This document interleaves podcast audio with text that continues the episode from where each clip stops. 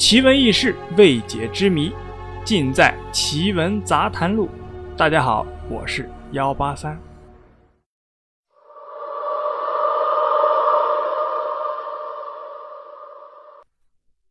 二零零一年七月，甘肃兰州公安局专案组抓获了一个凶恶的黑社会头目马彬彬。这个头目啊，手下有五六十名大小的马仔。残忍至极。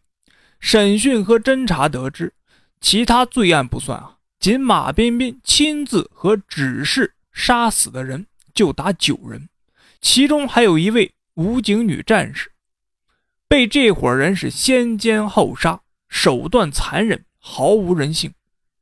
审讯还得知，在一九九七年十二月的一天，马彬彬为了和一个昔日为同伙。今日为仇敌，另立山头的叫做张红的黑社会头目抢夺兰州地下赌场的生意。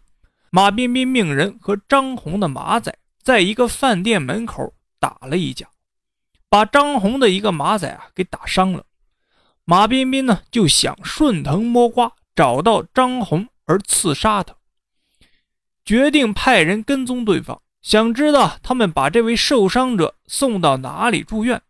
他们发现这个受伤者住到了省人民医院，并确切的知道了有两个十八九岁的小男孩为这个受伤者送饭。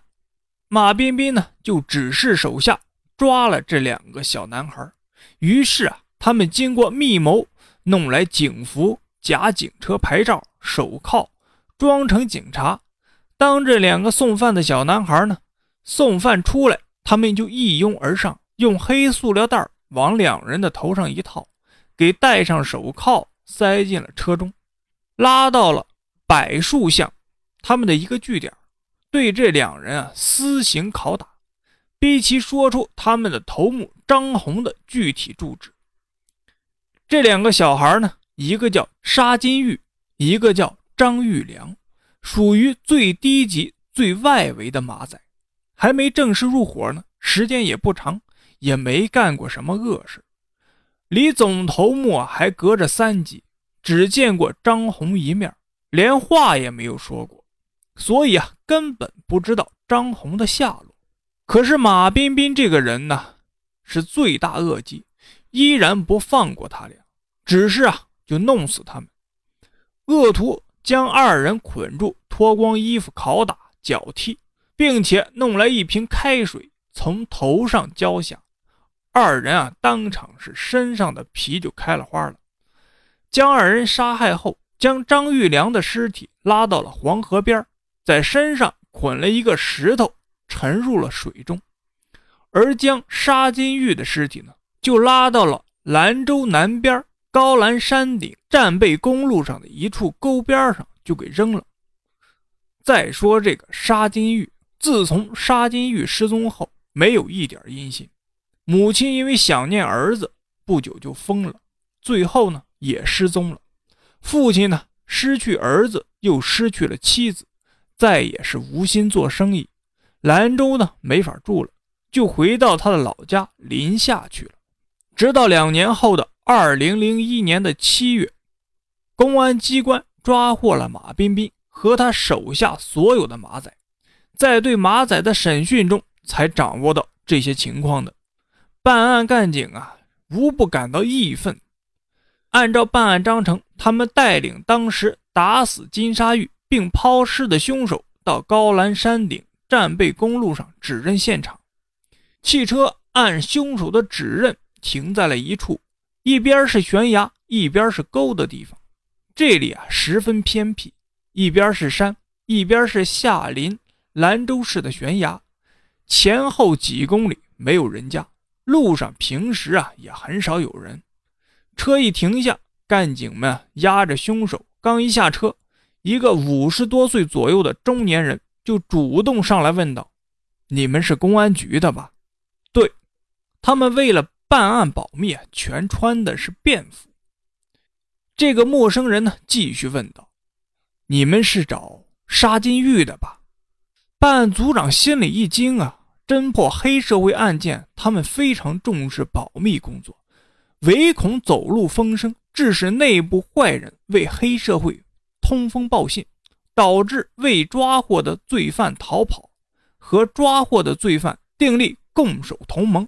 今天这事儿，这个陌生人怎么会知道呢？他不由得提高了警惕，反问道：“你是干什么的？”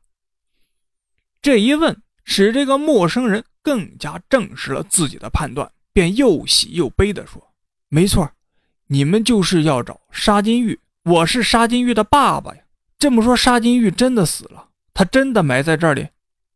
组长呢，见保不住秘密，便如实的告诉了他：“是的，我们是来看现场，找他的尸体。”可是你怎么知道的？组长呢，就更加的疑惑了。我儿子四天前的夜里给我托了一个梦，他说他被人害死了。他说他死得很冤，死得很惨，被人打死埋在了这里，并说前天你们就要来找他，他的冤屈啊就要深了。我第二天啊一早我就从临夏坐班车来到了兰州，上到。高兰山等你们，第一天你们没来，昨天啊我等了一天，你们还是没有来。可是我坚信，我儿子告诉我的肯定是真的。他把地方说的很具体，他说他很冤，所以啊我决定天天来，一定要等到你们。你们真的来了。办案干警更加的惊奇，而杀害沙金玉的凶手听到了这话。早就吓得是面如土色。干警们呢，费了一番的周折，在前山边上的村子里调查，很快就有了结果。村里的人啊，第二天就发现了尸体，报告给村干部，村干部呢又报告给派出所、乡民政。等了几日呢，也没有人来找，又没有通报，以为啊是冻死的流浪汉。便在抛尸的地方就近掩埋了。掘开坟墓之日，距金沙玉被杀害已经过去了两年多了。办案民警指认现场的凶手，村干部那是都陷入了沉思。好了，故事啊就这样。您呢，信则有，不信则无。